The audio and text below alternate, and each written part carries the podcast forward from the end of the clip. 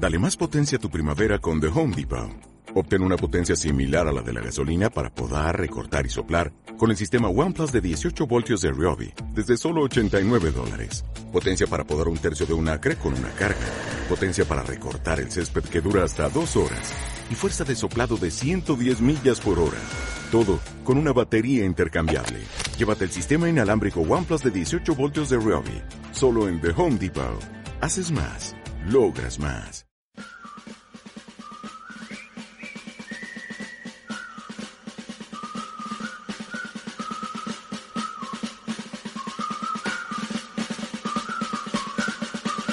Bienvenidos una nueva semana a la difusa línea roja, el nuevo programa de LGN Radio.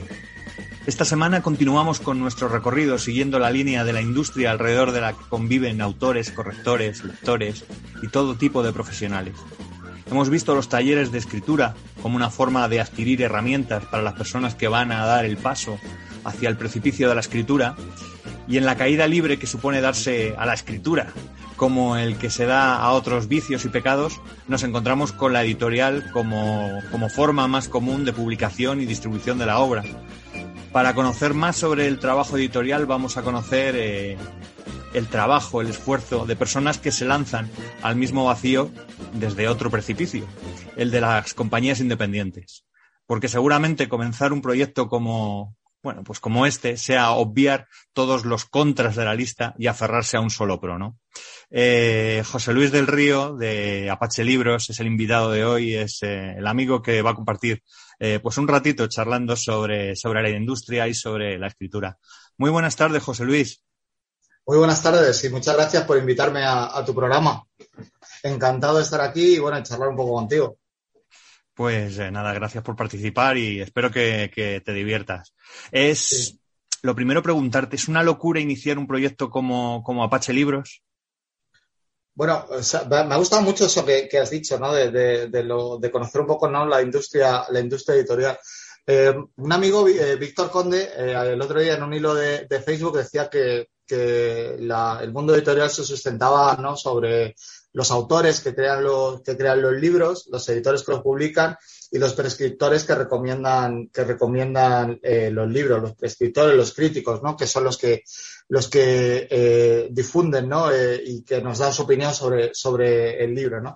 Además, yo, añadiría, por supuesto, que creo que es, además, la pata más importante, ¿no? De, esta mesa, ¿no? Que conforma el mundo editorial, es al lector, ¿no? O sea, tenemos que, tenemos que tener en cuenta mucho al, al, al lector, ¿no? Como, como sustento ¿no? de, este mundo de este mundo editorial porque hay muchas o sea crear un proyecto un proyecto editorial sin tener en cuenta ninguna de estas tres piernas digamos a los autores a los prescriptores y al, y al autor excluyo por supuesto a la editorial porque sería eh, mi punto ¿no? de, apoyo eh, es una locura, ¿no? Eh, hay que hacer, hacer un, crear un, un proyecto editorial en sí mismo, ¿no? Todo lo que está relacionado con el mundo de la, de la, del mundo de la cultura eh, lleva, lleva comprometido un poco de, de, ese, no, no de locura, sino de esa imposibilidad, ¿no? Y de ese, sobre todo, amor hacia, hacia algo, ¿no? Que te, que te hace, que te hace creer en, en tu proyecto, ¿no? Y que te hace, eh, y que te hace amarlo, ¿no? Amar tu trabajo, ¿no? Como, y hacerlo, y, y que forme parte de tu, de tu forma de vida, ¿no? Eh, también creo que es una, es una locura, pero hay, o sea, yo cuando creé eh, Apache Libros, eh, yo, yo, no, yo no me levanté un día de repente ¿no? y dije voy a, voy a crear una editorial. ¿no? Yo creo que hay que tener una, una, una base, ¿no? hay que haber trabajado en el, en el mundo editorial y, y, saber cómo funcionan los beneficios y los perjuicios ¿no? que, te va, que te va a suponer. Yo, yo, yo cuando creé Apache Libros, yo llevaba trabajando en el mundo editorial desde que salí de la universidad, con 22, 23 años, ¿no? Estuve trabajando en una, en una editorial totalmente ajena, ¿no? A, a, la literatura de género, que era eh, una editorial de corte político, eh, social, educativo, ¿no? Y, y estuve allí casi 17, 18 años trabajando, ¿no? Entonces eso te da una perspectiva de lo que te vas a esperar y de las cosas que puedes cambiar, ¿no? De, la, de la, de cómo de cómo puedes eh, aportar tu, tu, grano de arena ¿no? a, ese proyecto editorial. Y también te hace enfrentarse, enfrentarte a, muchos problemas y saber cómo resolverlos. Eh, hay muchos, hay muchos editoriales que, que, comienzan sin tener ni idea de, lo que es el, las imprentas, simplemente, ¿no? De cómo, cómo tienes que enfrentarte a un impresor, qué, qué papel elegir, qué, mm, qué tamaño de libro es el más adecuado, qué, qué, qué costes me va a suponer, ¿no? Todo, todo esto, ¿no? Entonces, si no lo sabes, sí es una locura, pero si tienes eh, los riesgos medianamente controlados y sabes un poco cómo funciona el mundo editorial, qué repercusión puedes tener, qué, qué trayectoria, ¿no? Cómo, cómo mover las fichas, ¿no? Para, para, para obtener beneficios, siempre, porque en, lamentablemente no hay que obviar que esto es una empresa, o sea, que es, una, es un medio de vida y, es un, y, no es un hobby, sino que eh, es una, es, tu forma de, vivir.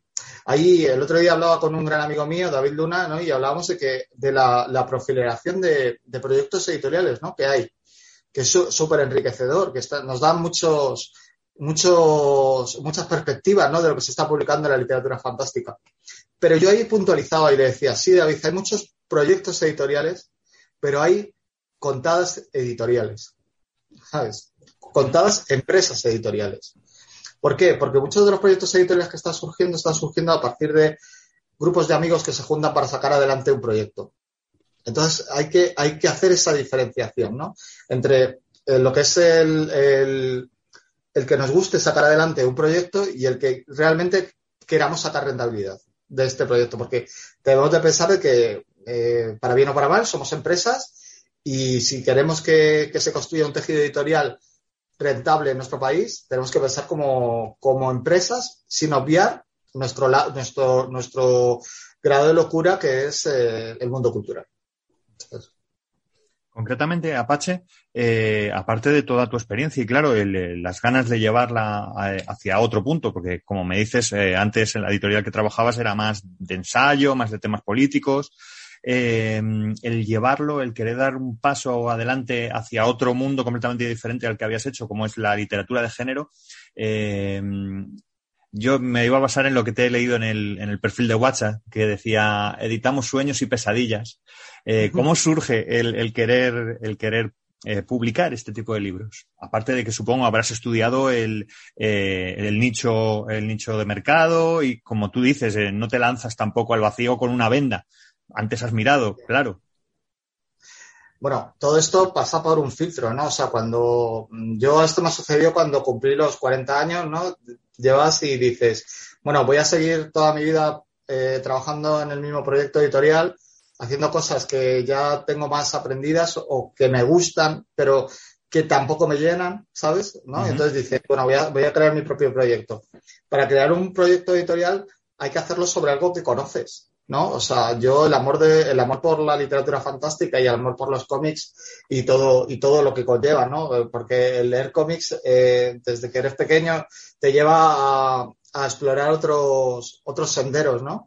A, explorar ese jardín de los senderos que se bifurcan, ¿no? Y, encontrar eh, la literatura de terror, encontrar la literatura fantástica, encontrar la literatura de ciencia ficción, eh, explorar muchos, muchos caminos, ¿no? Y entonces yo, desde los, creo que fue ocho años, ¿no? Que empecé a leer cómics de superhéroes, ya empecé a, a, a explorar esos, esos caminos, ¿no? Y entonces, claro, cuando montas un proyecto editorial, eh, lo primero que haces es preguntarte, yo creo que es fundamental, ¿no? Preguntarte de qué yo sé y de qué yo me puedo, puedo aportar, ¿no?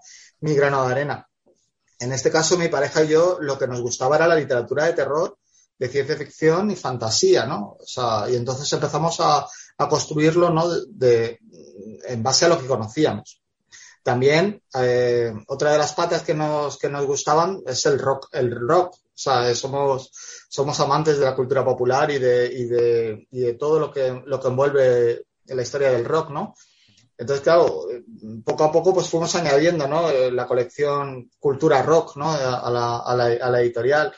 Eh, el cómic también nos apasionaba, ¿no? El, el, mundo de la ilustración. Entonces, claro, poco a poco te vas, te vas dando cuenta de que eh, el, proyecto que estás creando es un espejo de lo que tú eres, ¿no? De, de tus uh -huh. inquietudes, ¿no? De, y claro, esto es un, no es estático, ¿no? Sino que te vas, poco a poco vas aportando más, más cosas. No sé, ahora, por ejemplo, a mí me está apasionando la, el, cine coreano, ¿no? Con todo, con todo lo que, lo que conlleva, ¿no? Porque es una manera diferente, ¿no? De entender el, terror y de, entender el, thriller, ¿no? Y, los ritmos, todo esto, ¿no? Pues probablemente el paso siguiente de Apache sea hacer algo, ¿no? Sobre, sobre, sobre, ese, sobre esa temática, ¿no? Entonces, claro, es un poco que bebe de tus inquietudes. Yo creo que, más que nada, una persona que se dedica al mundo cultural no puede ser una isla desierta, no puede estar en un, no puede estar eh, siendo ajeno ¿no? a lo que está sucediendo a su alrededor, ¿no? sino que tiene que estar constantemente alimentándose de, de, lo, que, lo que está surgiendo, ¿no? Ahora, por ejemplo, en literatura eh, está surgiendo el wave, ¿no? Que es la mezcla, bueno, ha surgido, ¿no? Se ha puesto otra vez de moda, ¿no? Pues el wave, pues hay que, hay que ver qué se está escribiendo sobre ese tema, ¿no? Eh, la literatura fantástica, ahí, ah, de fantasía, hay autores renovadores de género como Nicolas Sainz, ¿no? Que tomando como base una, una cosa muy, muy, eh, muy, ya muy trillada, ¿no? Él crea su, propio, su propio universo, ¿no? Y, le da un giro de 180 grados, ¿no? Todo lo que se estaba haciendo. Entonces todo eso hay que, hay que, hay que leerlo, ¿no? Y, hay que estar, hay que estar pendiente, ¿no? De lo que sale, de lo que surge y hacia dónde van las tendencias, ¿sabes? Entonces eso es lo que alimenta la, el corpus de una editorial. Bueno, yo respecto a, lo que has dicho de, coger un camino, me he acordado de la frase de Robert Frost, que bueno, yo creo que es muy, muy conocida, eh, que dice, eh, dos caminos se bifurcaban en un bosque y yo tomé el menos transitado. Y eso hizo, todo hizo toda la diferencia. bueno, pues eso supongo que es un poco también eh, la decisión que tomasteis de cara a, bueno, a iniciar este proyecto. Bueno, no te creas, creas porque, porque la literatura fantástica ya, ya es una autopista ya con varios carriles. Eh, ¿cómo, buscáis el talento? Quiero decir, eh, me imagino que llegarán cientos de manuscritos, eh, continuamente propuestas editoriales. ¿Dónde buscáis a los, a los autores que, que, publicáis habitualmente? Bueno, o sea, hay, hay mucho. A ver, hay varias vías, ¿no? O sea, yo, por ejemplo, claro, evidentemente todo lo que nos llega lo filtramos y lo que nos interesa lo, lo nos ponemos en contacto con, con, el autor.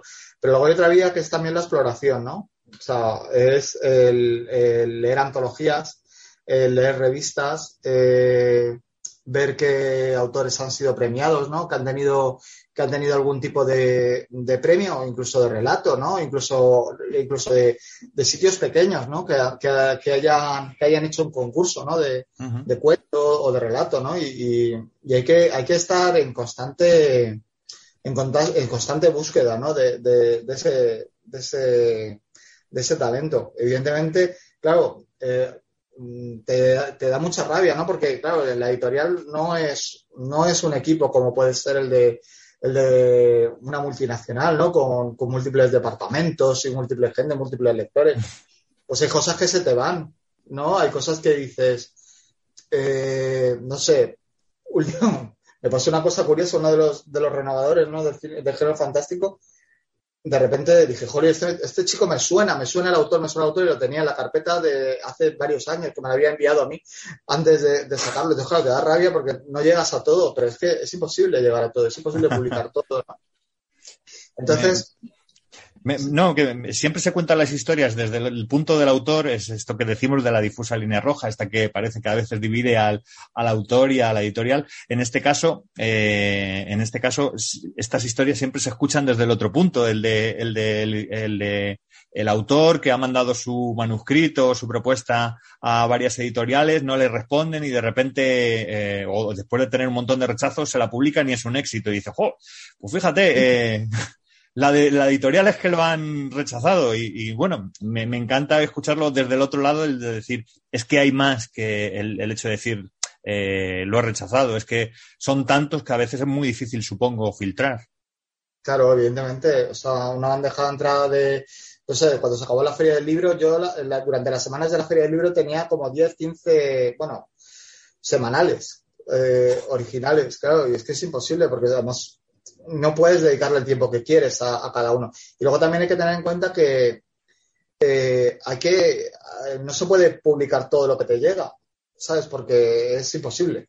¿sabes? Es imposible a nivel económico y a nivel de mercado, ¿sabes? Y no sé, es muy difícil, ¿no? También otra, una de las vías que yo considero más interesantes y que más, y, yo creo que, que mayor, mejores frutos, ¿no? Está dando, ¿no? Es, es explorar lo que se hizo, ¿no? En los, hace, hace 20 años, hace 20, 30 años, finales de los 90, ¿no? Hubo una, una explosión de, editoriales y de autores que, que, se, que, tuvieron, o sea, que tienen una calidad enorme, pero que no tuvieron la difusión necesaria, ¿no? En, en su momento. Entonces, claro, eh, explorar ese, ese, ese mundo es, es tremendo, ¿no? Porque te encuentras auténticas joyas que, no tuvieron su, que no tuvieron éxito en su momento, no éxito, sino tuvieron, no tuvieron repercusión, porque el éxito es una palabra muy relativa. Hay que, eh, que no tuvieron difusión en su momento y que sin duda hay que darles una, segunda oportunidad. Nosotros, por ejemplo, eh, ahora el año, para el año que viene inauguramos una serie ¿no? de clásicos de, de ciencia ficción española. Son autores que, que bueno, que eh, libros que de repente han quedado en el limbo, ¿no? Que nadie, no son, son obras que, que, que, que, han quedado abandonadas y que yo creo que son plenamente reivindicables y que, que hay que hay que dignificarlo, ¿no? O sea, uno de los pilares, ¿no? Y, yo siempre lo digo, y me da igual lo que en cualquier sitio eh, lo digo, ¿no? Que uno de los pilares de la editorial es la dignificación del género fantástico en España porque pensamos que venimos de una, de una, de una herencia de, realismo, ¿no? Producido por la dictadura y todo esto, ¿no? Que nos, que hace que, el género fantástico haya sido repudiado a todos los niveles. Entonces, eh, yo creo que estamos en la obligación de reivindicar ¿no? el, género fantástico en España. Y hay que reivindicarlo pues, a todos los niveles, tanto en obras que se están publicando, tanto en obras que, que han quedado inéditas, desde todos los puntos de vista. Yo creo que, es fundamental, ¿no? Para, como editor, lo considero una, obligación. La reivindicación de, la, o sea, dignificar el género fantástico en España.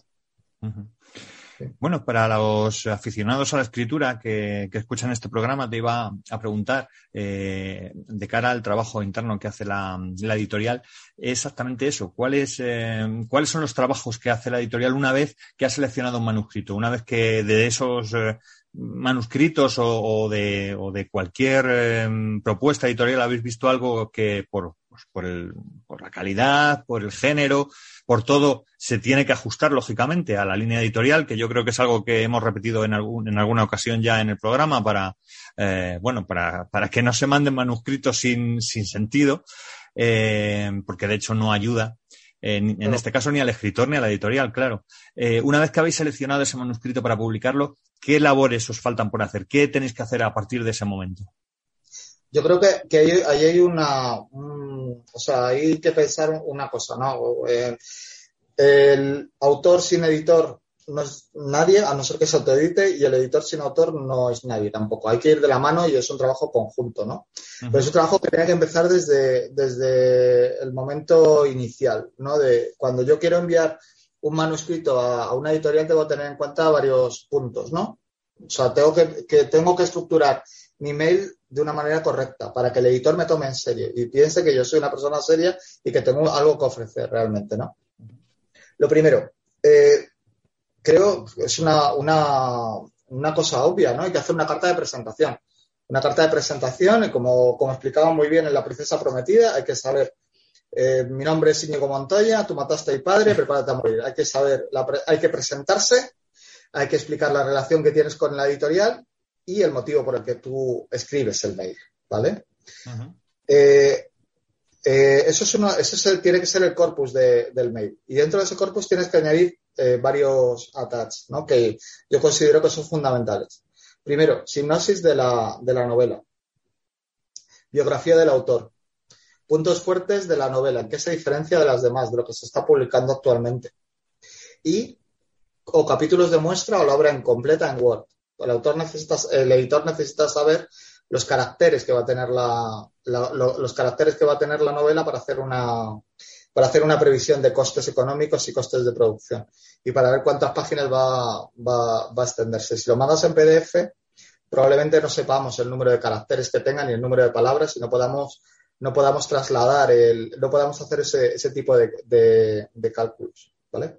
Entonces, eso es el primer trabajo que tiene que hacer un autor para enviar a, a, la editorial.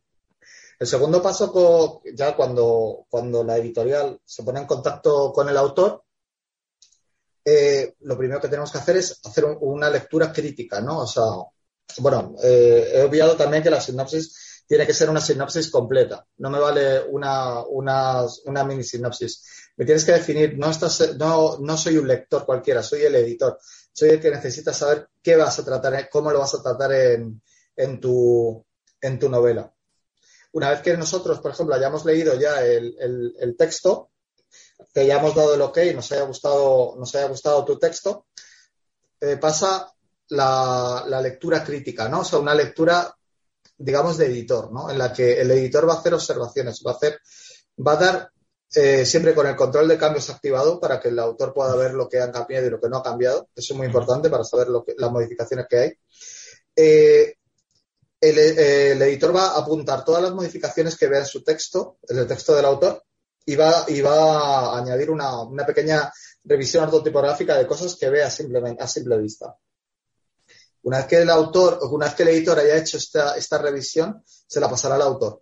El autor la revisará, aprobará o desaprobará y ahí hay una, un, un, un, pequeño combate, ¿no? Entre qué cambiamos, qué no cambiamos, qué extensión, este personaje me parece que hay que desarrollarlo mucho, eh, creo que te has pasado de página, la idea es buena, pero tiene muchas páginas, tienes que reducir, un 30%, etcétera, ¿no?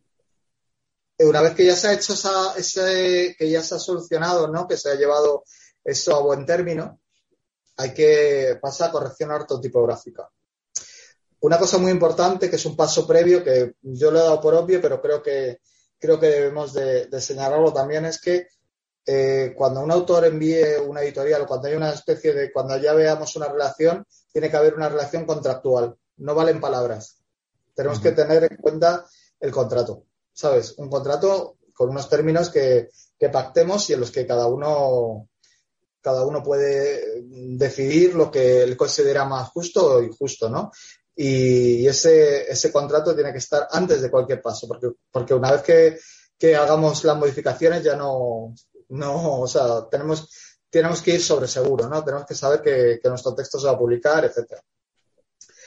Eh, luego pasa lo que decía, una corrección ortotipográfica, en la que ya eh, no habrá correcciones de bulto, sino habrá una corrección, digamos, eh, no, será estilística, sino será ortotipográfica. ¿Vale? Entonces ya tenemos lo que es el bruto del texto, digamos el bruto sobre el texto sobre el que vamos a maquetar. Eh, se lo mandaremos al autor y el autor hará otra revisión para aprobar o desaprobar los, los cambios que, hayamos propuesto. Y una vez ahí ya pasamos a, la maquetación. Haremos una primera maqueta conforme a la colección a la que la asignemos y se la devolveremos al autor para que él contemple si se han movido textos o etcétera. Y ahí ya tendremos el arte final. Que dentro ya internamente se someterá a unas otro tipo de correcciones, etcétera, pero ya más, más formales, más de diseño, etcétera, ¿no? Y ya no se tocará el texto. Entonces yo creo que esos son los pasos finales, todos los pasos que podemos, que pueden paralelamente, evidentemente, habrá una conversación con el autor para eh, hablar sobre la, portada, el diseño, ideas, etcétera. Ideas que se pretenden eh, fortalecer ¿no? en la contraportada, eh, qué colores, qué escenas se quiere representar en la, en la cubierta, etcétera, qué estilo se le quiere dar al libro, etcétera. Y ese no es el, ahí es, ahí acaba una parte de trabajo y empieza otra parte más, más intensa, ¿no? Que es, eh, que también es una de las cosas que, que los autores mm, cada vez más tienen que entender, ¿no? Que no se acaba ahí el trabajo, sino ahí comienza el trabajo. Porque ahí tenemos que empezar a dar a conocer nuestro libro, tenemos que hablar con gente, tenemos que presentarlo, tenemos que ir a presentaciones, tenemos que ir a hablar con gente para que nos recomiende el libro, para, que diga si le ha gustado o no le ha gustado, etcétera. Y luego, sobre todo, un contacto visceral, ¿no? En, redes sociales. No me refiero al típico al típico post de cómprame el libro, etcétera, bla, bla.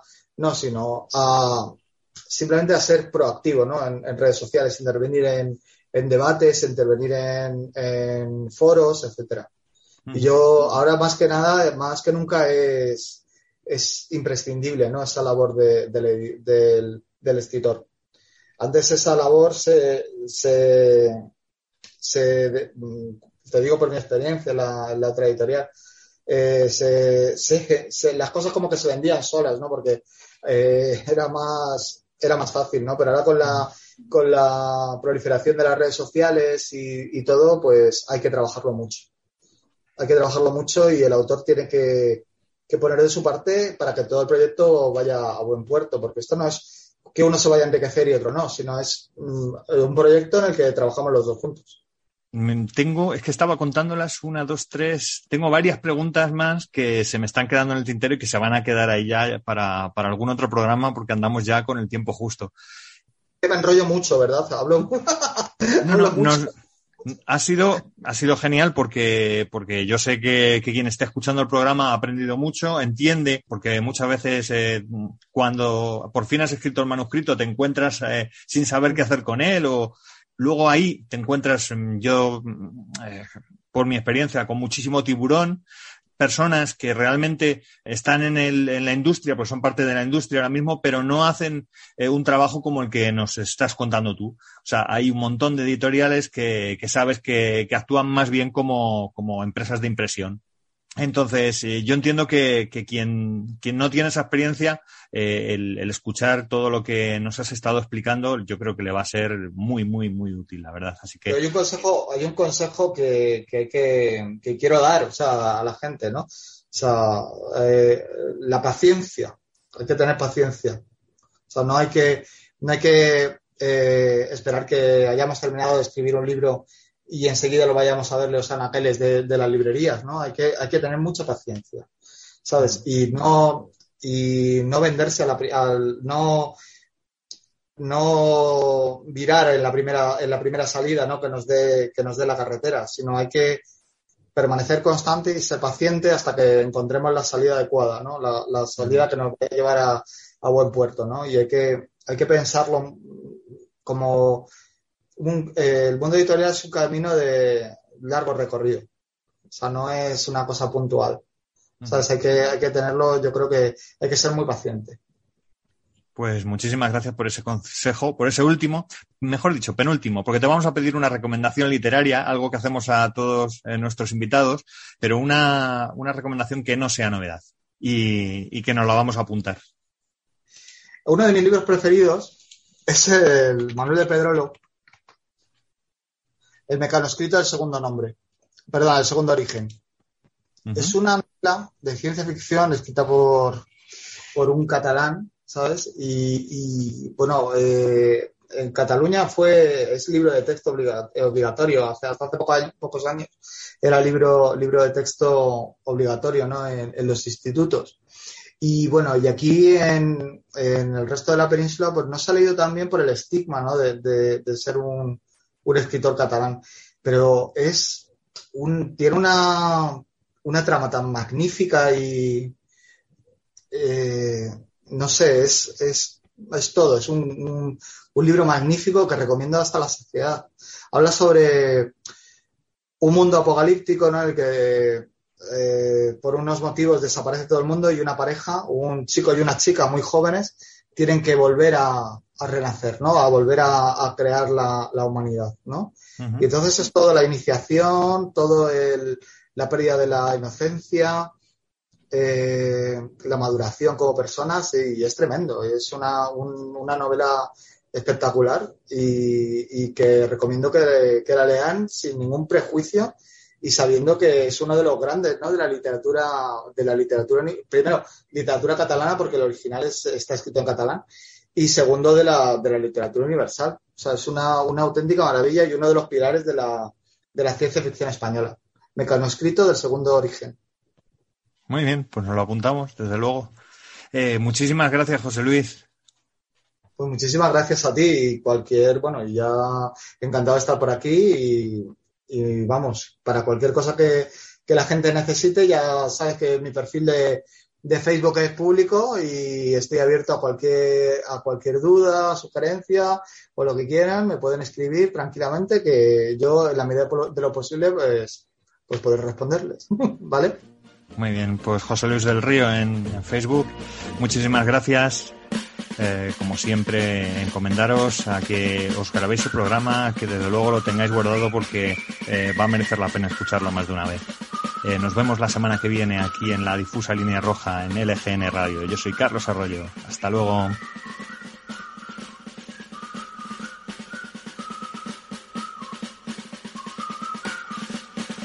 Muy buenas tardes.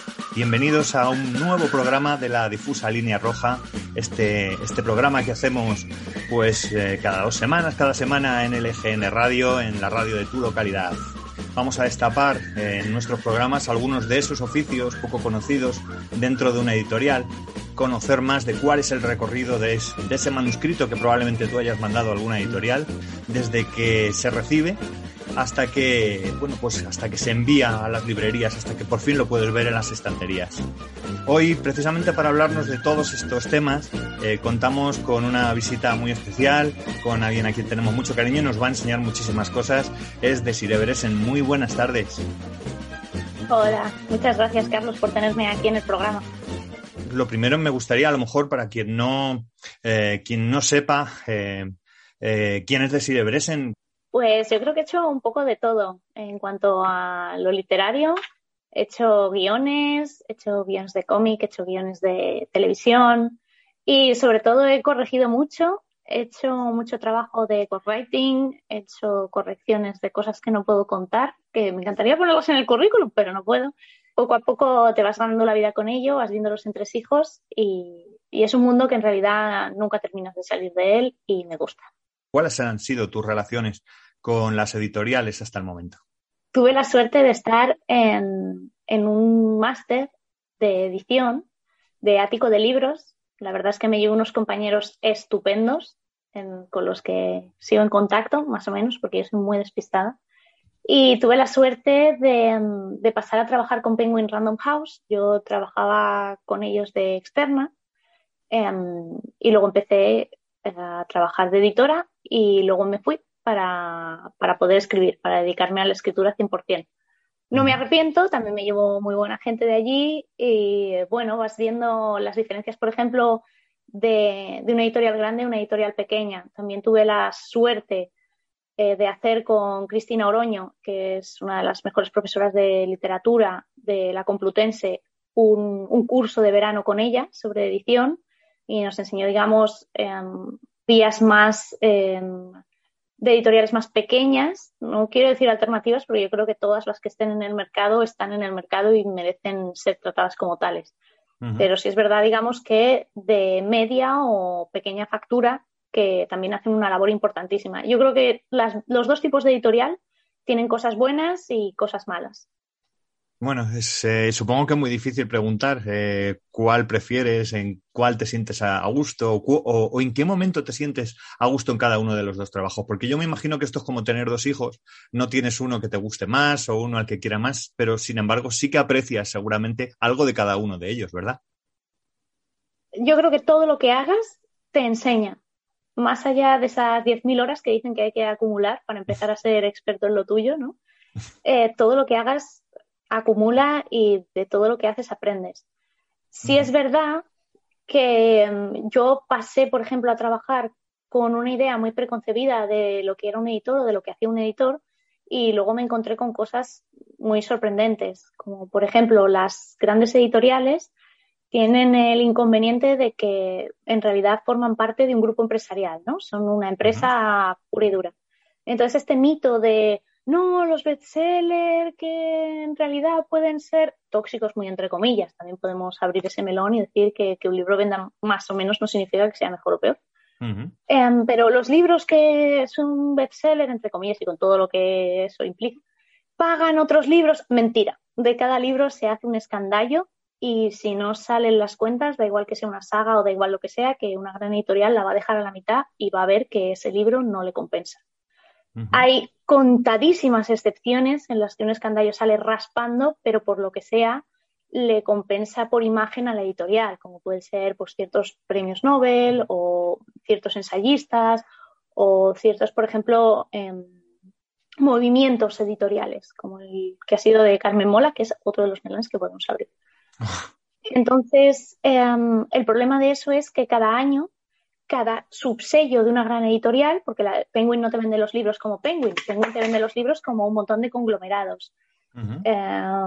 Alfaguara, Nube de Tinta, que son para los que yo trabajé, pero muchos otros, Plaza y Janés, todo eso en realidad, eh, el 80% de los libros que tú ves cuando vas a una librería son o bien de Random o bien de Planeta. Entonces, cada uno de esos sellos tienen que vender más que el año anterior, lo cual es una trampa absoluta, porque si a ti un año te va estupendamente bien, porque por lo que sea has sacado un Stephen King que ha funcionado muy bien, tienes que no solo repetirlo el año siguiente, sino subir la apuesta. Entonces hay una competencia tremenda por sacar un gran número de títulos, eh, inundar la mesa de novedades, eh, con lo cual hace que esos libros estén muy poco tiempo, pero siempre la oferta sea de random, sea el libro que sea, de random o de planeta, y, a, y a la vez hace que estés buscando constantemente novedades en un calendario que sí o sí tienes que cumplir. Esto hace, por ejemplo, que se desarrollen ciertos empleos que en las eh, editoriales medianas o pequeñas no existen.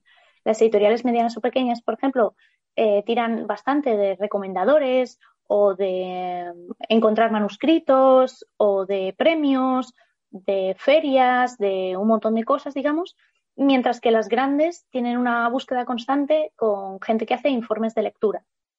Estos informes de lectura de buscado de tendencias son en función de las tendencias de, lo que vaya sucediendo. Por ejemplo, la pandemia, pues está claro que el primer libro sobre recomendaciones sobre pandemia, pues iba a vender. O ha vendido muy bien este libro y queremos replicarlo. O bien influencers. Em, entonces tú tienes unas fechas para producir ese libro y que ese libro salga al mercado. Y dentro de esto, pues hay un montón de cosas buenas y un montón de cosas malas. Por ejemplo, dentro del mundo de los influencers, eh, se ve claramente influencers que pues que tienen un grandísimo talento, que de hecho triunfan por su talento muchas veces en redes, de, empiezan a acumular seguidores porque tienen algo que contar y cuando tú les propones hacer un libro, efectivamente ese libro pues tiene algo que contar e influencers que a lo mejor no saben escribir, ni quieren escribir, ni tienen interés en escribir. Dentro de estos pues hay un grupo a los que obviamente se les escribe el libro y hay otro grupo en el que pues el libro es una acumulación de lo que sea que el editor considere que vaya a vender. ¿Qué pasa? Que estos son libros como con una vida muy corta. Es decir, sale al mercado y tienes que vender X para mantenerte en listas y si no, se hacen unas evoluciones grandísimas. De hecho, toda la crisis del papel que está habiendo, ya no en España, sino en Europa, en el mundo, con todo lo de China, eh, gran parte es por todo el papel que consume la, empresa editorial. Pues los rollos de papel se compran y tú un libro puedes decidir editarlo, que sale más caro, con el papel elegido o con restos de palés de papeles que hayan sobrado, eso ya lo hablas con, el impresor. Entonces, por ejemplo, cuando muchas veces alguien manda un manuscrito a una gran editorial y la gran editorial tiene la obligación de de sellar que ha, tenido una recepción, pero muchas veces ni siquiera se abren, ¿no? Em, ¿Es esto frustrante? Puede parecer que sí, pero es verdad que hay muchísimas vías y muchísimos ejemplos de estar en una grande e incluso de que no te compense como escritor estar en una grande. Esto es algo que quiero transmitir a la gente, ¿no? Mucha gente tiene mucha ansiedad por llegar a lo mejor a una grande o porque le distribuyen a lo grande, y lo mismo tu público no está ahí. Voy a poner eh, dos, ejemplos o tres ejemplos si quieres que incluyamos el de Carmen Mola, que a mí no me importa. Eh, para que os quedéis tranquilos con lo que vosotros hacéis. Eh, primeramente, el de Games Roads. Games Roads era un book insignia prácticamente de Blackie, ¿no? Blackie es una de esas pequeñas editoriales que, en mi opinión, tienen un catálogo increíble. De hecho, en, en Blackie puede ser que en, opiniones personales falla algún título, no que sea malo, sino que no te interese, pero te va a interesar otro seguro. Porque si te interesa su línea editorial, lo que han hecho es como una línea como muy marcada, como nórdica, por ejemplo, que es todo literatura nórdica, obviamente. Em, entonces tú ya sabes que muy probablemente me va a gustar este libro. Eh, yo Voz de Vieja, que lo recomiendo a todo el mundo, o Reina del Grito, que lo recomiendo a todo el mundo, me lo compré a ciegas. Yo lo vi, vi la portada, vi que era de Blackie, mm, de Sire de Fez, por ejemplo, que es de Reina del Grito, me sonaba de, un libro que había hecho sobre, sobre Fincher, que había coordinado, eh, y lo cogí. Y efectivamente me encantaron los dos. Entonces eso es ya confiar en un sello editorial. O, por ejemplo, la labor de Nocturna, hay un montón de ejemplos. James Rhodes llega un momento en el que vende tanto que a Penguin le interesa. Entonces firma con Penguin, eh, primeramente sacar como un libro como de música recopilatoria, así como con muchas ilustraciones, muy grande, caro, que era algo que, a lo mejor no sé si Blackie hubiera podido no sacar, pero era difícil para Blackie y, Penguin lo pone sobre la mesa.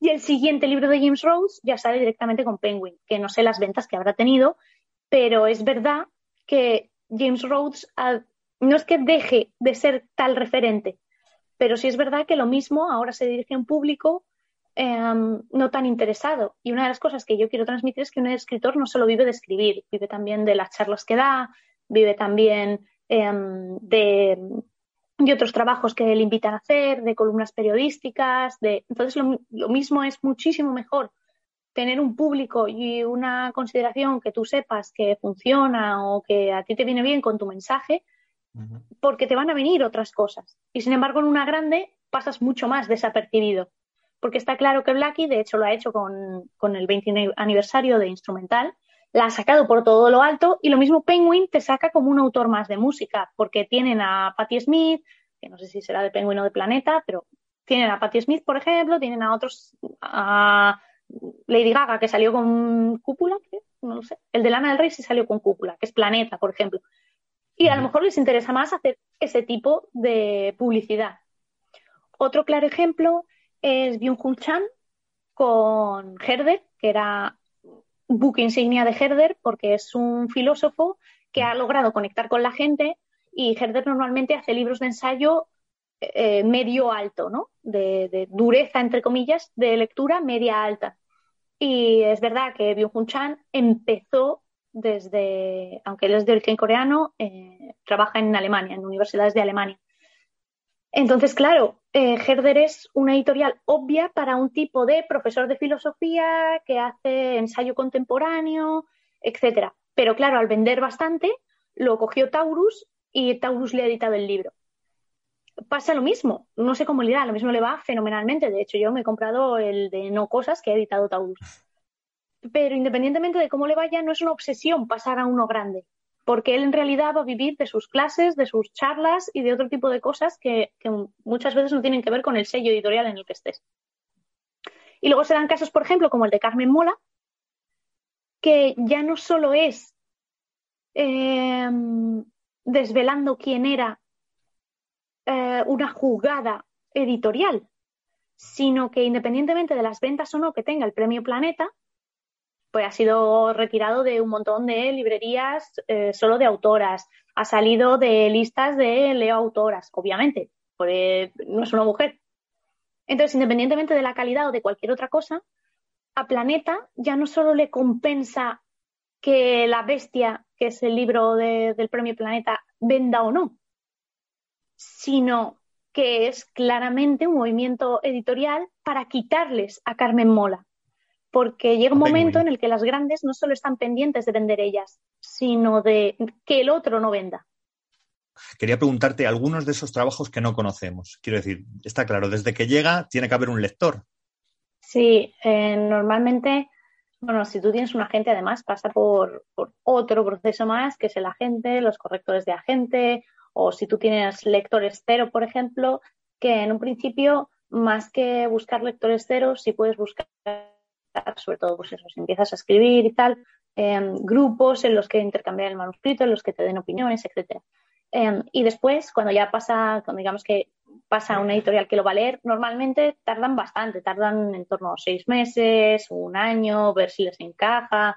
Em, aquí el gran consejo es que se elija la editorial a la que publique algo que tú quieres que esté en relación con lo que tú estás haciendo.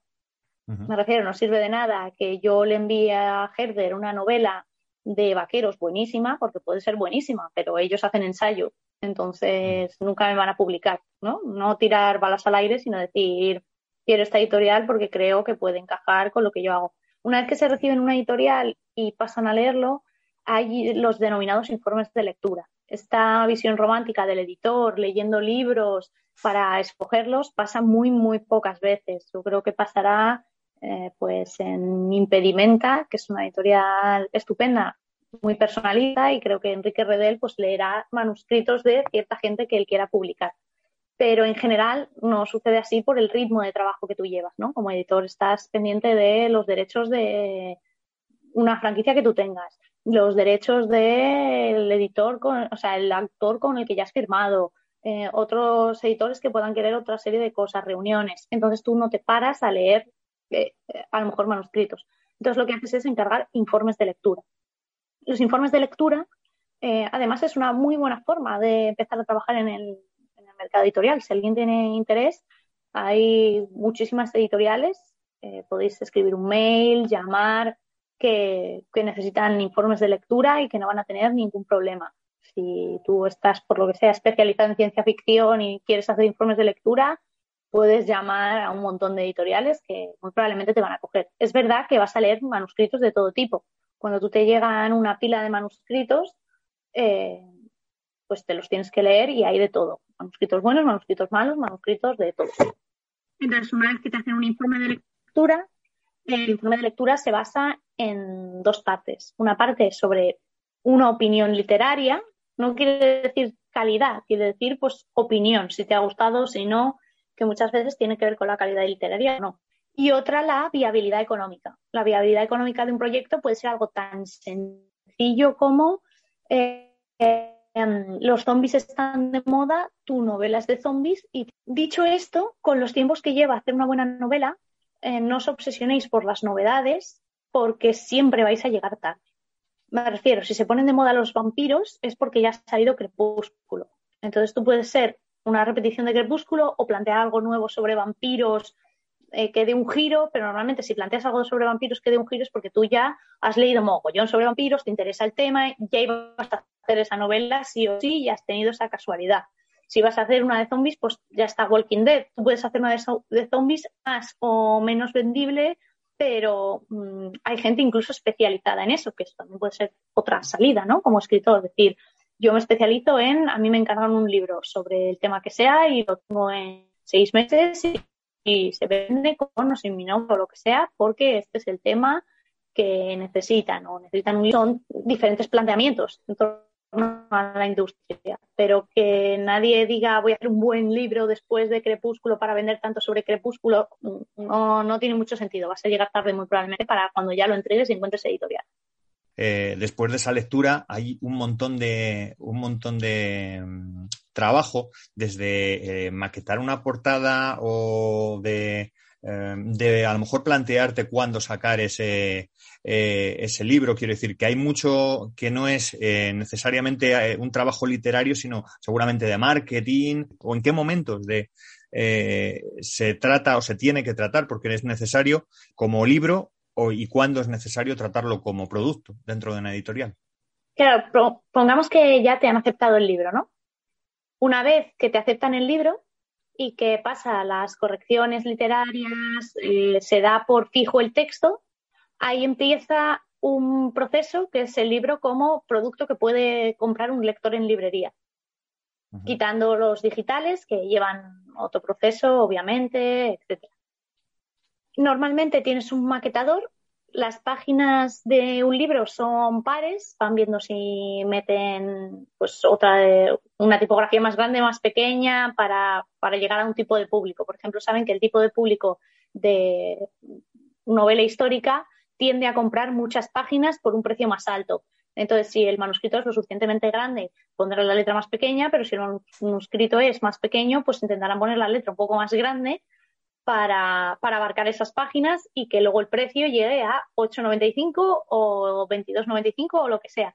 Que eso se ve, es lo que se ve en el citado escandallo que he dicho antes, que se ven el número de ejemplares que tú vas a vender y por cuánto los vas a vender y cuántos estimas que vas a vender.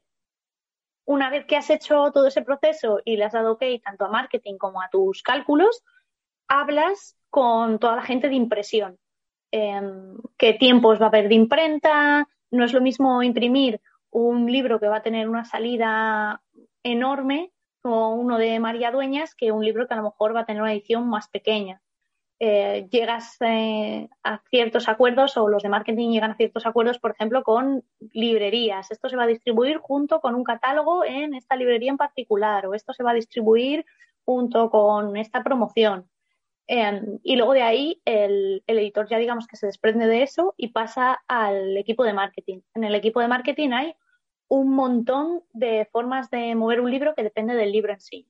La gente de juvenil es más tendente a que se repartan ejemplares para redes, para mm, influencers, clubes de lectura, un montón de cosas que saben que van a mover el libro, firmas, etcétera. Uno de historia, por ejemplo, aparte de las firmas que, haga el autor, eh, va a ser mucho más tendente sacarlo en fechas pues próximas a Navidad o Feria del Libro, además poner un stand que sea más o menos serio pero alto, que quepan una serie de libros. Para eso normalmente o bien se llega a un acuerdo o bien se paga directamente a las grandes superficies para que te cedan el espacio. No es casualidad que cuando tú llegues a una librería grande, ¿no? Estas que no suelen tener fondos, sino que devuelven ciertos la mayoría de libros, etcétera, eh, tengan una repisa en el medio y justo estén siempre los del mismo sello. Muy probablemente tengan comprado ese espacio, ¿no? Se compran los escaparates, se compra el espacio en las mesas, se compra el espacio pues al lado de escaleras mecánicas, los típicos display de cartón. Em, entonces, todo eso depende de cuánto estimen que, vayan a vender. Por tu experiencia, que, ya es, yo diría, bastante amplia, eh, ¿hay algo diferente de todo, no solo de esto último, sino de todo lo que hemos hablado en el mundo del cómic? Yo creo que el mundo del cómic no tiene tanto marketing de cara hacia afuera, sino que va siempre al lector recurrente. Por una parte, esto hace que las editoriales se aseguren de que van a vender una cierta cantidad de ejemplares, sobre todo con ciertos autores, pues Carlos Jiménez siempre se sabe que vende X ediciones, dos o tres o las que sean. Em, X autor saben que lo van a esperar. Entonces, eh, una editorial, por ejemplo, como Panini, que publica Marvel, sabe más o menos cuánto va a vender de una grapa sabiendo cuánto ha vendido del anterior. el caso de CC, que yo lo vi en el máster, es particularmente llamativo porque tienen todo súper calculado. Tienen un algoritmo que calcula por autor, por tipo de libro, cuánto se va a vender. Es eh, una, pasada, es muy curiosa. Madre mía. Pero, por ejemplo, yo creo que sí falta llegar al gran público. Falta llegar a un público que, que esté acostumbrado, quizá como en Francia o en Italia, a simplemente coger un cómic y llevárselo a su casa igual que se lleva un libro. Ha habido acciones que es verdad que por una parte han perjudicado a, las librerías pequeñas o especializadas, que se quejaban un poco de eso, pero es verdad que lo han acercado a otro tipo de público completamente diferente, como es, por ejemplo, en Panini con Carrefour, que sacó una edición en la que eran un montón de cómics de Marvel a 3 euros, 2,95 creo, o algo así, y luego pasaban a ser de 10 euros. Em, pero claro, eso lo que pretende no es abaratar costes y fastidiar a la librería especializada, sino que creo que lo hacen con la idea de eh, llega allí un niño al lado del material escolar y le dice, ay, mamá, cómprame la carpeta de los Vengadores y un cómic. Y entonces la madre ve el precio y dice, venga, pues por este dinero te lo compro. Entonces es importante buscar nuevos lectores. Porque, por ejemplo, es eh, muy curioso que tú, cuando vas a una librería, sobre todo grandes, pensemos en espacios como FNAC, los libros no están colocados todos juntos, sección libros, ¿no? Igual que, aunque hay una sección discos, pero tiene como muchas secciones dentro, ¿no? Sin embargo, em, los cómics sí están catalogados de, en este espacio están los cómics, da igual si es un cómic histórico o un cómic de superhéroes, están más o menos divididos, pero la gente en la cabeza tiene la idea de el espacio de los cómics, ya está, o todos los cómics son para y una generalidad, todos los cómics son para frikis, o todos los cómics son para niños, o todos los cómics. No se plantean, por ejemplo, la idea de un cómic periodístico, o la idea de cuando, además, ahora en nuestra sociedad cada vez más prima la imagen. Y yo creo que, que esa imagen sería importante darla, ¿no? y sobre todo que entre en el circuito de colegios y los circuitos culturales. ¿no? Que, no se hable de eh, un dibujante de cómic o un escritor de cómic y se asocie a la parte de consejería de juventud o a los eventos de juventud, sino que también se asocia a los eventos culturales o en el colegio, igual que se lee un libro eh, recomendado, que se pueda leer un cómic recomendado. Eh, bueno, la verdad es que eh, para el que no lo sepa, el que esté escuchando ahora mismo el programa, eh, bueno, pues como siempre hay que editarlo después de, de, la entrevista y hay que hacer algún corte. En este caso, porque hemos tenido varios, varias pérdidas de ancho de banda, según nos ha dicho el programa, y bueno, pues al final ahora mismo me resulta difícil saber si llevamos 20, 25 o casi 30 minutos ya, la verdad. Así que lo que sí voy a hacer es eh, plantearte un par de preguntas porque no me puedo ir sin, sin plantearlas. Eh, la verdad es que hemos aprendido muchísimo, pero ya pedirte si quieres algún consejo, algo que no te haya preguntado, pero algún consejo para un escritor que se, que se vaya a enfrentar, se esté enfrentando eh, o, que, o que esté muy perdido de cara a, plantearse pues formar parte de la industria editorial, dejar de ser solo escritor y, ahora formar parte también de la, industria. Imagino que la clave es paciencia. Yo creo que hay dos tipos de carrera. Eh, una fulgurante o una paso a paso. La fulgurante se puede mantener, es raro, pero se puede mantener pero sin duda la que se mantiene es la de paso a paso, porque te van conociendo, van conociendo las obras que ya has hecho.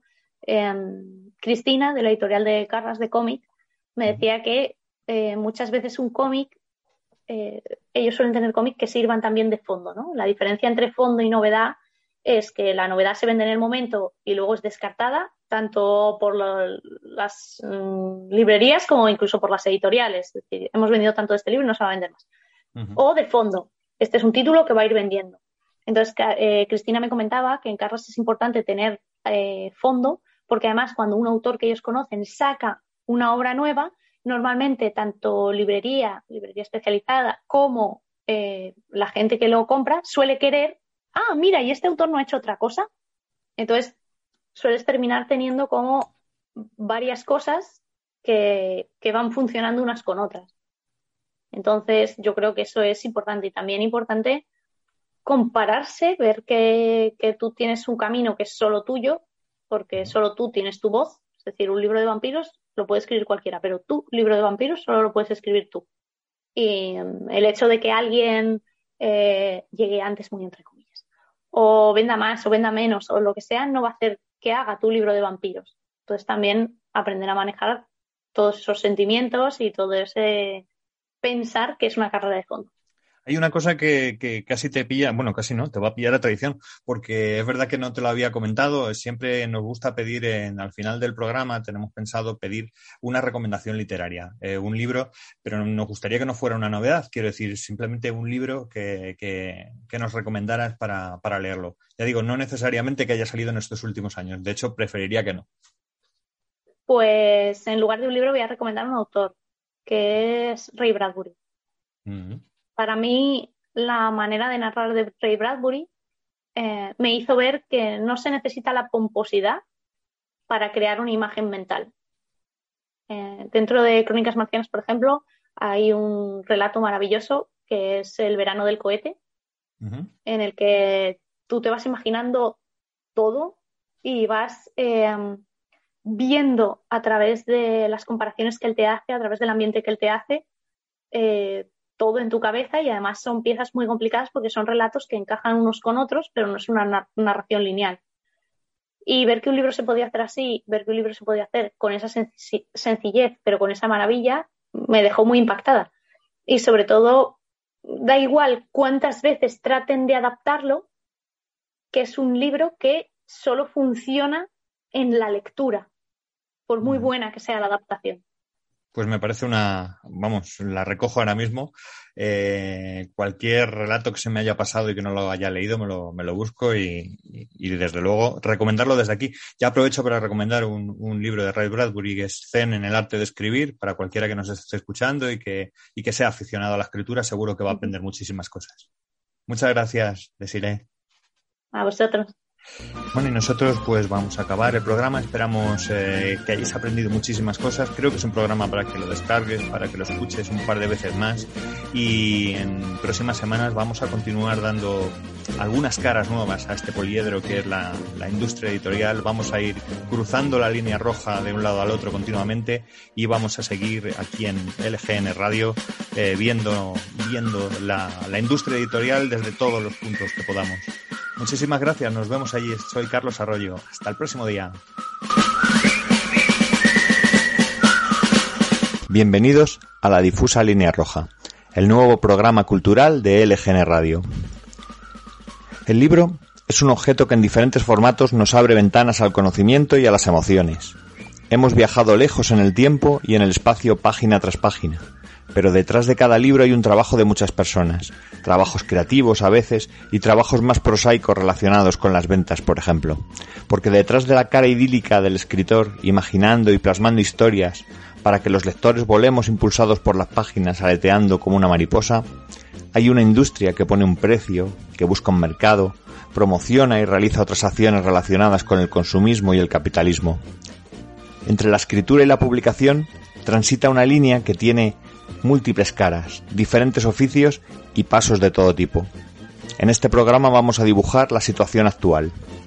Un mosaico construido semana tras semana, con la visión de cada uno de los aspectos de la creación y la industria.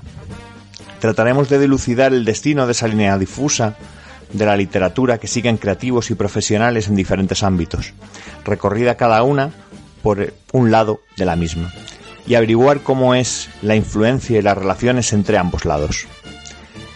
En este programa nos gustaría contar con escritores, editores, ilustradores, correctores, lectores profesionales, libreros y cualquier otra parte del mosaico que nos ayude a ver más clara la imagen de la industria editorial actual.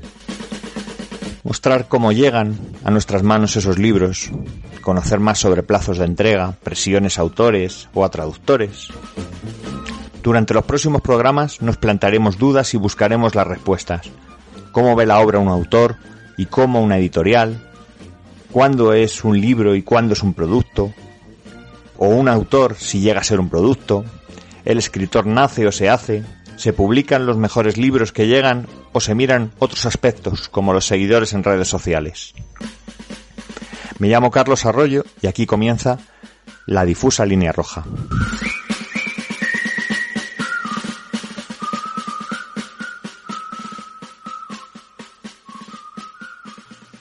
Pues vamos a charlar hoy en, este primer programa que hacemos eh, aquí en LGN Radio con Patricia Reguero, que es la responsable de los talleres de escritura eh, que se hacen aquí en, Leganés, en las instalaciones de Leganés, y que además eh, hoy, por hoy están, bueno, pues yo diría que en pleno auge con, toda la vida del mundo. Quiero decir, cada año ha habido más días que, que añadir, más horarios.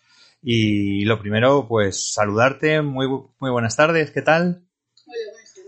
¿Qué, se aprende en un taller de escritura para, el que no haya estado? Porque eh, yo creo que hay mucha gente aficionada a la escritura, que le tiene imaginación, que tiene ganas de, desarrollar algunas de esas historias ¿no? que tiene en la cabeza. Bueno, yo creo que hay muchos tipos de talleres de escritura. He ido a varios, yo he sido alumna de este taller que imparto ahora, que antes impartía Andrés Mejía y que un poco pues, he básicamente cogido el testigo, aunque me he dado cuenta que este año he empezado a llamarlo mi taller, voy hacer un poco mío. Pero bueno, hay muchos tipos de talleres. Eh, hay talleres donde te utilizan un proyecto literario, hay talleres donde haces, a lo mejor, eh, te especializas ¿no? en, algún género concreto, en algún aspecto concreto de la escritura. Eh, hay talleres de personajes, hay talleres, bueno, hay muchos tipos de talleres.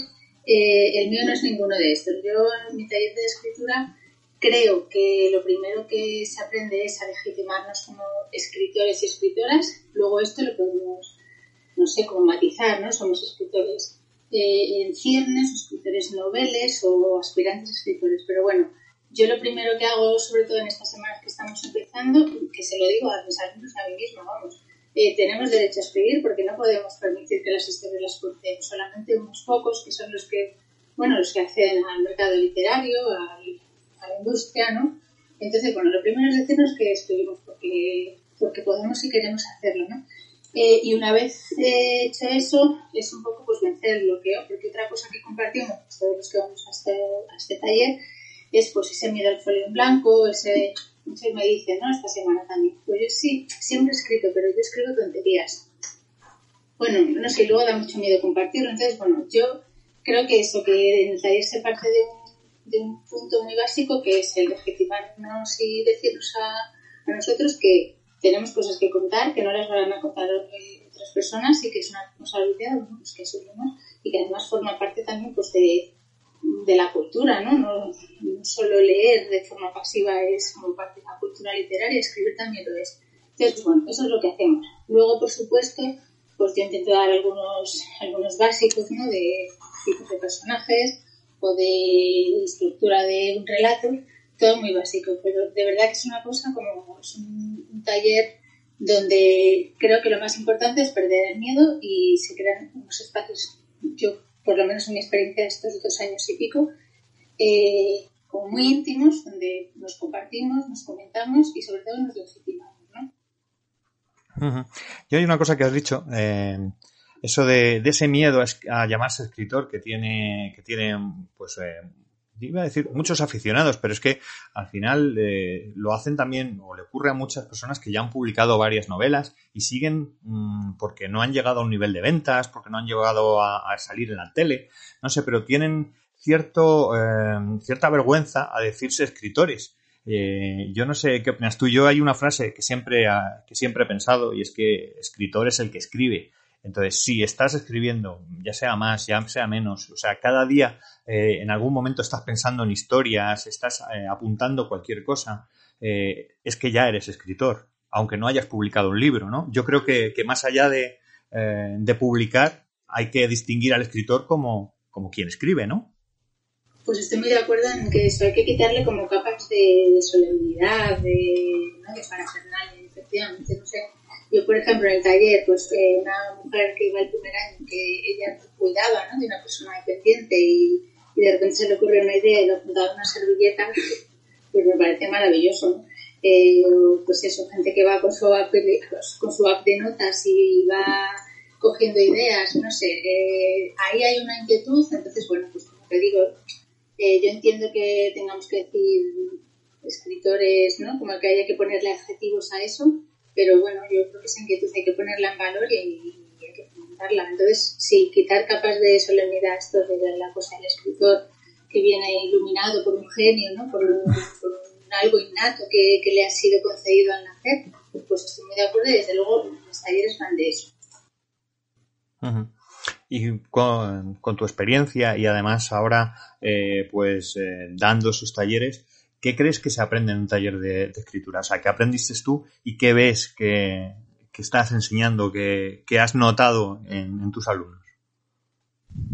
Pues, a ver, yo, mm, yo aprendí, o sea, recuerdo perfectamente el primer día, puede que esto también sea ¿no? como un recuerdo novelado, ¿no? Pero tal y como yo creo que lo recuerdo, eh, yo en el primer día del taller de Andrés eh, no sé cuál era la propuesta de escritura que nos hizo, pero yo recuerdo que hice una lista y no sé lo que era, pero era una lista de cosas pequeñas. creo que era una lista como de, objetos que tenía mi madre en los en las estanterías del salón o algo así. Y de repente Andrés me señaló eso, ¿no? Me señaló cómo yo había concretado, ¿no? En algo tan pequeño como la del el adornito de porcelana que tenía mi madre, algo así. Y para mí esto, yo creo que, bueno, que que se me quedó grabado, ¿no? El, cómo al escribir hay que intentar precisar, ¿no? Y de esto pues hablamos mucho en, el taller, que como te digo es que es heredado del taller de, de antes García, de, de, la escritura concreta, de la precisión y de, de apuntar a esos detalles que, que hacen única una historia o una experiencia, ¿no? Entonces, bueno, aparte de legitimarnos y de dar ideas para que no nos den miedo el, el blanco, supongo que esto también es una parte importante del taller, ¿no? Mucha gente cuando empieza a escribir, eh, lo primero que escribe son eh, pensamientos, reflexiones, ¿no? Te hablo de estos talleres, ¿no? En, concreto, por el perfil de gente que, vamos. Y yo creo que, bueno, que es como la tarea del taller, lo que se va aprendiendo ahí sobre todo eso, ¿no? El, aprender a fijar la mirada en esas cosas que son las realmente importantes, más allá de esta como reflexión en abstracto que no nos, que no nos sitúa en una escena, que no nos muestra un personaje. Yo recuerdo una de las eh, una de las lecciones que daba Andrés, ahora ya que aprovechamos para saludarle y rendir homenaje, pues recuerdo alguna de esas lecciones como, como esa algo que decía él que ocurría poco a poco según ibas desarrollando pues la escritura, lo que iba haciendo era conectar tu mano y tu mente, que al fin y al cabo empezar a escribir no era más que un ejercicio físico en el que se movía una mano y, un boli pues eh, pintaba sobre un cuaderno y que con según iba pasando el tiempo esa mano empezaba a conectar con tu cerebro y era tu cerebro el que empezaba a escribir algo que estaba ahí dentro, ¿no? Esa, esa conexión entre, entre la mano y la, y, la cabeza que, que, bueno, que al principio a lo mejor es un poco alaucada, ¿no? Como dices tú, cuando empiezas eh, no, todavía no sabes ordenar ciertas cosas, no eres tan concreto, eh, pero seguramente es lo que te iba a preguntar, hay muchas de esas herramientas ¿no? que, se van adquiriendo, supongo que poco a poco, de, tanto escribir, de tanto utilizarlas, no te das cuenta de que has empezado a usarlas y de alguna forma te estás haciendo escritor sin saberlo, eh, pues en, apenas unos meses. Bueno, es poco a poco, es compartiendo con otras personas también y, sobre todo, mira, ayer que empezamos fue el primer día de taller, en el Saramago eh, hablábamos de que era una especie de gimnasio, ¿no? Pues al final esa mano hay que entrenarla y hay que buscar unas, unas rutinas, un, espacio para, para, escribir. Y muchas de nosotras pues no tenemos otro que es las dos horas de taller, porque vamos volando por la vida de, de la rencia al curro y del curro a por los niños. Entonces, bueno, desde luego el coger rutina y, escribir y escribir al principio se hace mucha escritura automática en los talleres, ¿no? Pues es eso, no mover el boli, lo que salga, no pienses, no eches la vista atrás. Pero yo veo que hay alumnos que llevan ya dos, tres años y como luego estructuran, pasan a limpio y bueno, pues la verdad es que pues, son alumnos de los que yo aprendo. Yo tengo varios de esos muy disciplinados que, tienen unas rutinas muy fijas y que luego retoman sus textos y son capaces de trabajarlos. Pues, eso lo, lo, facilita el taller también, digamos, aunque luego es trabajo suyo en casa. Me has hablado antes de, de alguna alumna eh, de cómo de alguna forma eh, apuntaban que fueran una servilleta y, y, no sé, te iba a preguntar de, anécdotas que hayas vivido tanto como alumna como como, como profesora eh, de las personas que han pasado por estos talleres con las que has estado escribiendo. Eh, si recuerdas a alguien en especial, algunas historias.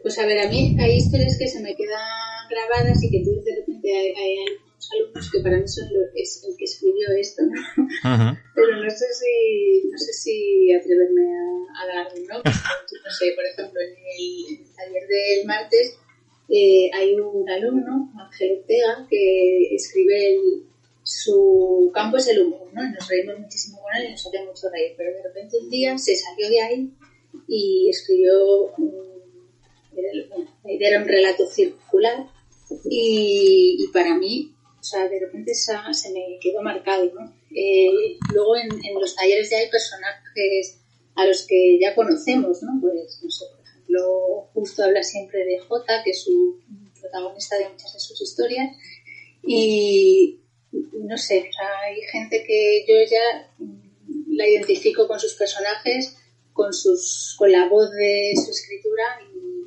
y, esto pues, bueno, es que la escritura tiene esto, es que tiene esa magia.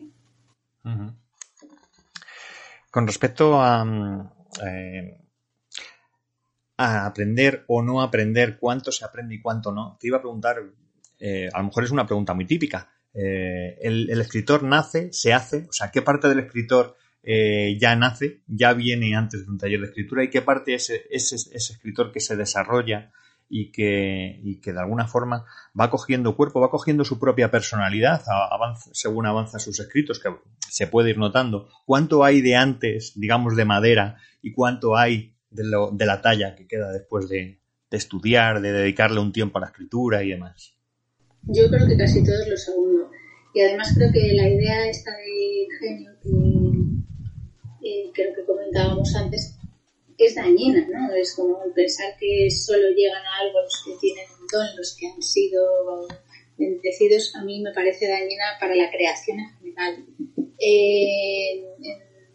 el otro día en el taller yo les llevaba una cita de los diarios de Alejandra Pizarni, una poeta reconocidísima que pues, a mayor joven pues, tiene un montón de, de obra, ¿no?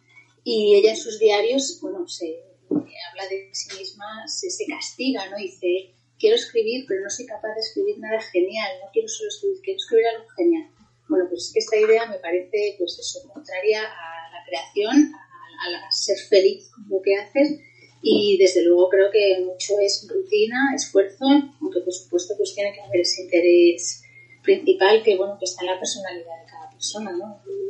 ¿Qué intereses tú luego desarrollas o les dedicas más tiempo? Entonces, bueno, yo estoy absolutamente en contra de la idea de los genios eh, y bueno, pues pienso que es quererse un poco y ponerse a trabajar en ello.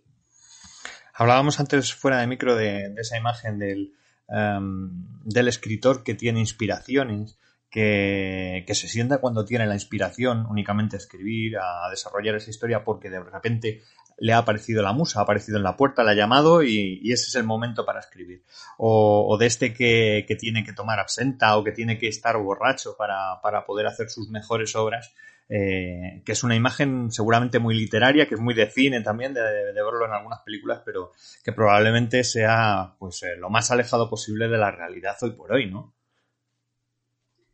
Pues mira, yo, mm, yo trabajo en un periódico, yo soy periodista eh, y cuando tengo la oportunidad de hacer eh, entrevistas a, escritores o escritoras que de vez en cuando me meto en esos jardines, a mí me encanta preguntarles cómo escriben, ¿no? Pues cuando escribes, cómo escribes? Y, y, efectivamente, o sea, ahí ves que esos son mitos que para montar una escena de una película quedan muy bien, pero que, que, lo que hay que hacer es sentarse y buscar un rato y buscar el espacio. Y, y, eso es lo que de ahí salen las obras de, los escritores, ¿no? y no de un momento de, de, iluminación, inspiración o de una borrachera. Eso, pues yo, que yo sepa, no es así. Tú que habías sido alumna eh, ya en los talleres de Andrés, en estos mismos talleres que ahora impartes, eh, te quería preguntar un poco cómo fue eso, que el empezar ahora eh, a impartir un taller en el que habías sido alumna antes, eh, el sentirte de alguna forma, no sé si al otro lado, porque son mesas redondas, al fin y al cabo no, no hay al otro lado en ningún momento en un taller como este, pero eh, el empezar un proyecto del que de alguna forma habías formado parte desde otro punto de vista. Bueno, pues yo creo que empecé porque no tengo vergüenza,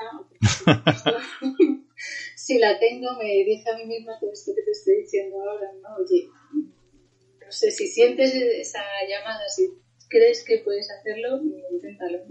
Entonces, bueno, pues cuando, cuando Luis los dejó y surgió la oportunidad de retomarlos yo, eh, bueno, de coger el testigo, es que yo ya te digo que la idea de su taller la he cogido tal cual. La verdad que me lo pensé mucho, de hecho, primero dije, mira, dónde me meto, mejor no, pero de, de repente me vi que, joder, que me hacía muchísima ilusión, que me encantan los talleres, que es que me parece que hay que ponerlos en valor, porque es que se, son un espacio de verdad súper súper especial, donde se conoce gente que es muy diferente, pero que tiene mucho en común también. Entonces, bueno, la verdad es que mm, me dio tal curiosidad y yo también tenía tantas ganas que, bueno, pues pues me, me lancé y, aquí sigo. Creo que este es el tercer año que vamos a empezar, que encima ha sido años muy, accidentados, porque el primer año fue COVID, el segundo ha sido post-COVID y este, bueno, pues, también va a ser accidentado porque estoy embarazada y salgo de cuentas en 10 semanas. Bueno, enhorabuena. voy haciendo lo que puedo, pero eh, ¿cómo lo retomo? Pues eso, pues quitándome un poco de la vergüenza y todas estas capas de inseguridad que que me entraron cuando vi que, que se planteaba la posibilidad de, hacerlo y porque eso tenía muchas ganas y es que yo de verdad que valoro muchísimo los talleres y me parece que, además ponerlos así como en la cercanía de un centro municipal pues también tiene mucho que ver con cómo yo pienso y cómo yo entiendo la escritura. A ver, un, un escritor eh, se prepara durante mucho tiempo para que, bueno, pues por, para que eso que estás escribiendo pueda llegar, se pueda entender más fácilmente, pueda eh, conectar. porque al final yo creo que da igual si estás haciendo un programa de radio, estás escribiendo un artículo, estás escribiendo una novela, un, eh, relato, lo que quieres es conectar con alguien, en este caso con un lector. Eh, entonces, tú escribes, tú intentas conectar con un lector, pero claro, cuando has terminado de escribir, cuando ya has pulido tu, relato después de corregirlo y todo, eh, te encuentras que de alguna forma hay que distribuirlo. No vas a sacarlo en, no vas a sacar las fotocopias en, una copistería y te vas a ir mm, dándoselo persona por persona en la puerta del metro ni nada parecido.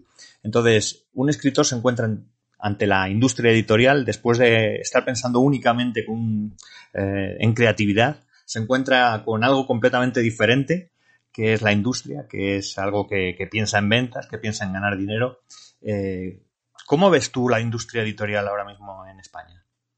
Sobre todo para un escritor que empieza, ¿no? Para uno de tus alumnos.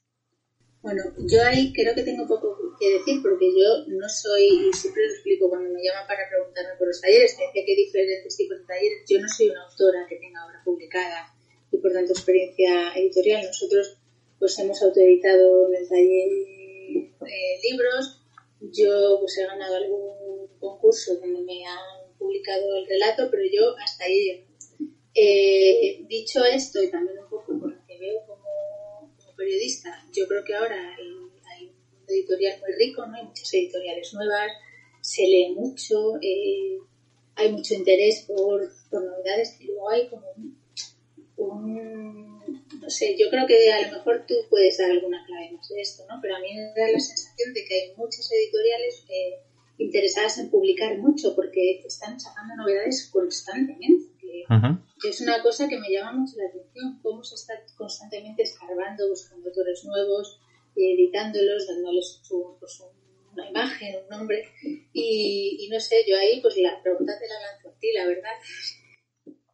Bueno, yo ahí eh, ya que es una charla más que una entrevista, lo habíamos dicho antes, eh, bueno, simplemente los datos lo, dicen. Hoy por hoy hay cada vez más títulos publicados y menos eh, ejemplares vendidos por cada, por cada escritor. De hecho, excepto contadas, contados títulos anualmente, creo que la media de ventas de un escritor eh, no supera, no sé si son 300 ejemplares, 200 ejemplares. O sea, estamos hablando de media. O sea, que algunos no llegarán nunca ni a eso.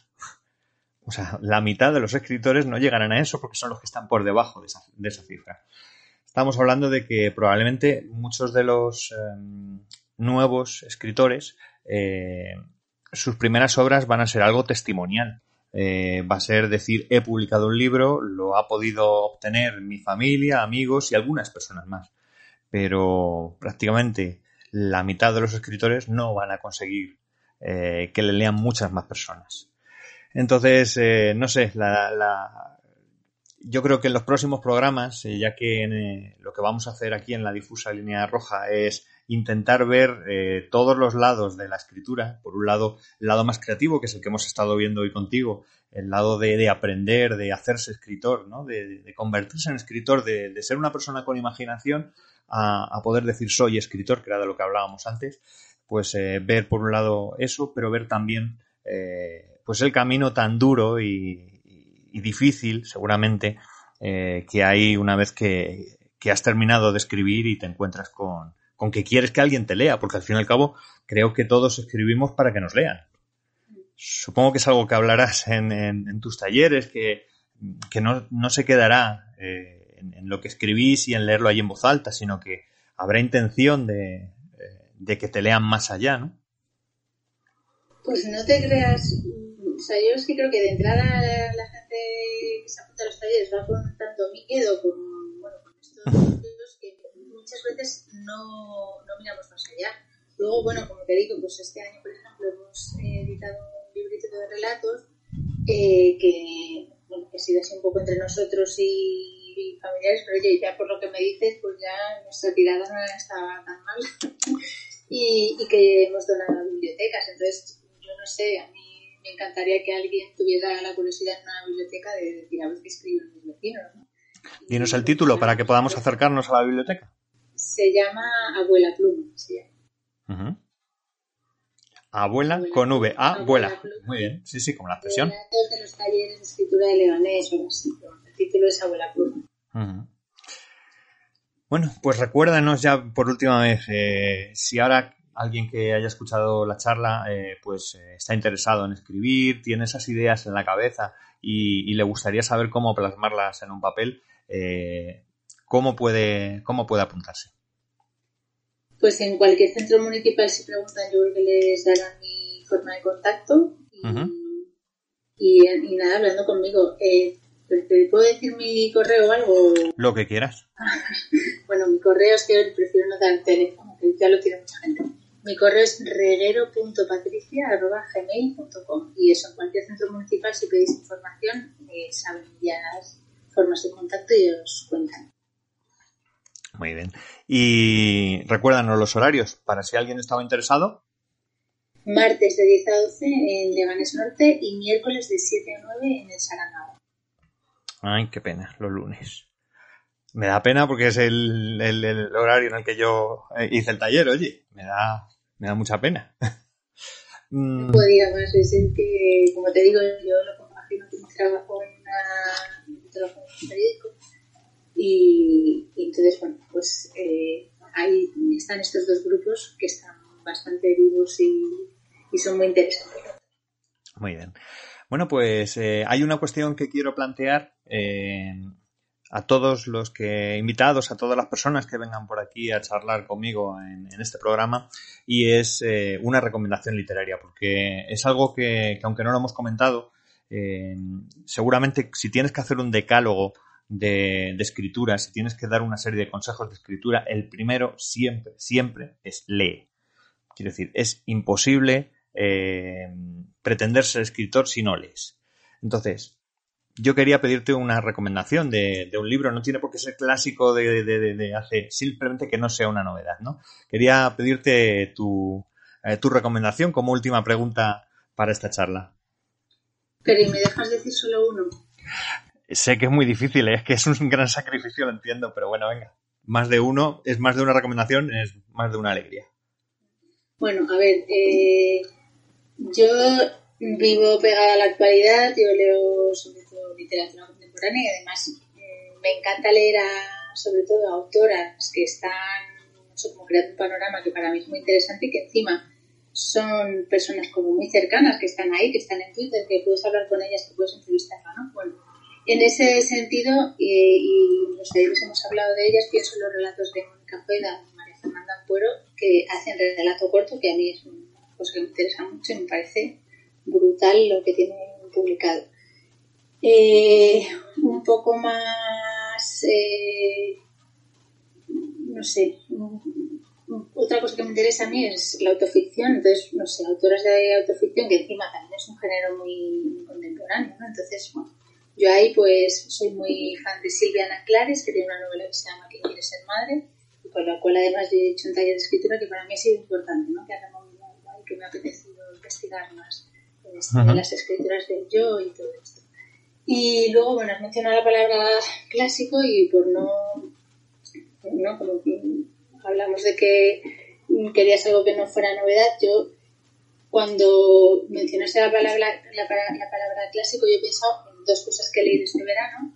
Eh, uno es un libro de Cristina Morales que se llama Introducción a Teresa de Jesús, y otro es de Margaret Atwood, que se llama Penélope y las doce criadas. Y ellas hacen un ejercicio parecido, que es el de reescribir eh, una Penélope, el mito de Penélope, esa mujer que siempre está esperando, tejiendo, esperando a su odiseo y de repente lo coge una autora como Margaret Atwood y le da una vuelta muy interesante, por supuesto en un ejercicio de, autoficción bastante arriesgado. Y luego, bueno, Cristina Morales, pues me parece también que es una autora de referencia en este momento y este ejercicio que ella hace también atrevido con, con Teresa de Jesús, pues me parece interesante y también tiene que ver con lo que, bueno, pues con las inclinaciones lectoras que yo tengo, ¿no? Así que todo esto. Madre mía, hemos dicho un libro y has dejado tareas aquí. No sé si van a tener una semana para acabar con todo. Pero las dos primeras corto que... Ajá.